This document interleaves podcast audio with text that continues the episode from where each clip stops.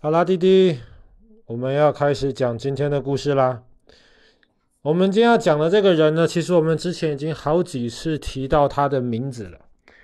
那么，他可以说是人类历史上最伟大的一个天才之一。那么，他对于整个人类历史的贡献，其实绝对也是数一数二的。那么，这个人的名字叫做牛顿。那么，牛顿呢，在太多科学以及数学，还有其他不同的领域上面都有很大的贡献。比方说，我们之前在讲到跟光有关系的时候，我们就提到好几次牛顿。那么，我们今天要讲到牛顿在力学上面另一个非常非常大的一个贡献。这个贡献呢，其实起源于十七世纪。牛顿当时一开始在剑桥的三一学院读书。那么剑桥大学的三一学院在那个时候呢，是非常强调啊亚里士多德他那个时候的教导。那我们之前也提过，亚里士多德的教导是什么呢？就是只要有足够多的聪明人在一起思考足够长的时间，那么全部的问题都可以被解决开来了。所以当时三一学院就是教你要思考。当然思考很好，可是牛顿呢，他。不甘心只是动脑，却完全不动手。他喜欢又动脑又动手。所以，比方说，好了，我们之前也提过，亚里士多德当时就提倡这种所谓的天动说，就是地球是宇宙的中心，那么天上全部的星星、月亮、太阳都绕着地球来转。可是呢，从哥白尼开始，他就提倡了地动说，他认为。太阳呢是中心，至少是太阳系的中心。那么地球其实是围绕着太阳在转的。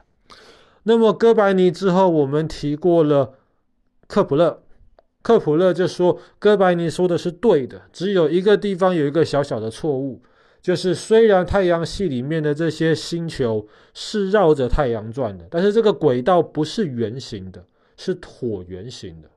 这个我们之前也讲过。那么，虽然这两个人提出的对于这个太阳系的这些解释都是对的，但是当时没有人知道为什么一个星星会绕着另一个星星转，而且为什么这个轨道是椭圆形的。当时牛顿也不知道。那么后来在十七世纪的时候，英国发生了一场大瘟疫，人家称为黑死病。就是由老鼠带来的一些这种小细菌，非常非常的可恶，然后就当时夺去了很多人的生命。那么剑桥大学当时也担心黑死病带来的影响，所以他们就决定停课两年的时间，大家不可以住在。剑桥大学啦，全部的学生都要回到他们自己的老家里面去。那个时候呢，牛顿当然也回到自己的老家去。他的老家其实离剑桥，从今天的角度而言，不算太远的地方。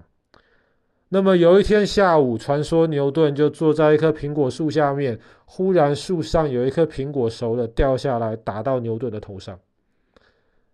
那么牛顿在那个时候就恍然大悟。他恍然大悟什么呢？他恍然大悟的就是奇怪，为什么苹果会掉下来？而且为什么苹果掉下来的时候会直直的掉下来，不会斜斜的掉下来？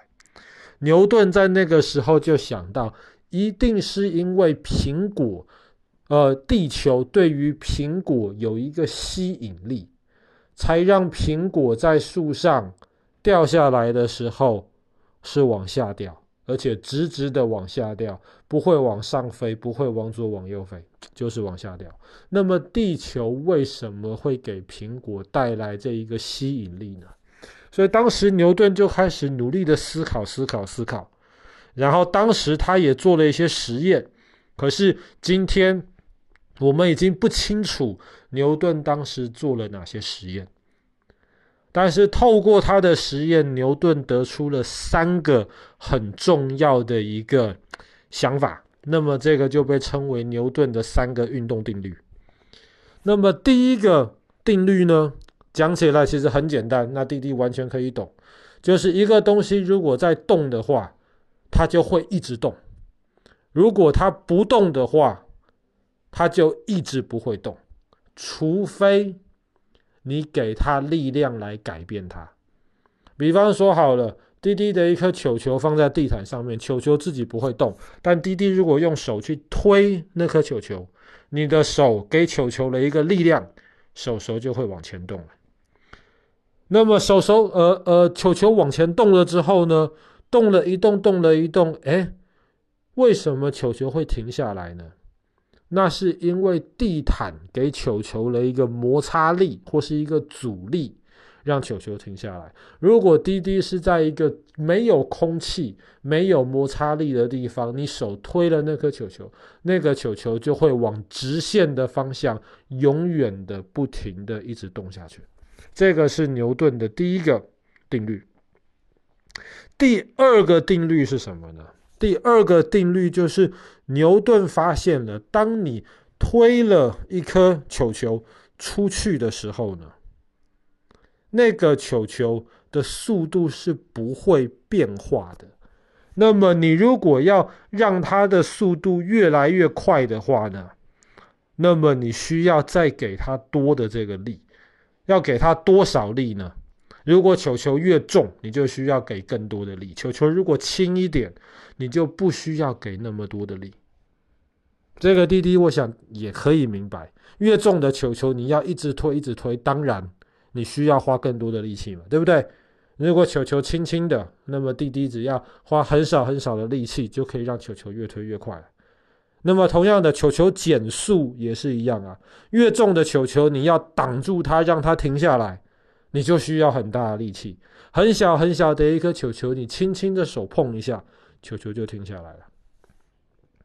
那么第三个牛顿观察，然后做实验得到的结果，就是呢，一个东西往前面有一个力气的时候，反方向它的后面一定也会有同样的力出现。比方说，好，这个听起来有点复杂，但是比方说好了，滴滴看过火箭发射的影片，嗯，对不对？当火箭发射的时候，不知道滴滴有没有想过，为什么火箭的引擎明明是往下喷气，但火箭是往上飞呢？那这个就是牛顿的这个第三个运动定律，就是你需要让它。往一个方向移动的时候呢，那么你就需要让它的再反方向能够得到相应的这个力，它才能够往前移动。这个是牛顿的这个三个运动定律。那么这三个运动定律，牛顿得到了之后，牛顿马上就想到了下一步。那么为什么球球会掉下来？爸爸刚刚提过了，因为地球给球球了一个很大很大的力，而不是球球，苹果给了一个很大很大的力。那么有没有可能，地球给月亮，或是在太空当中一个星星给另一个星星之间，也可以有同样的力的作用呢？所以他得到的这个东西，我们今天就叫做。万有引力，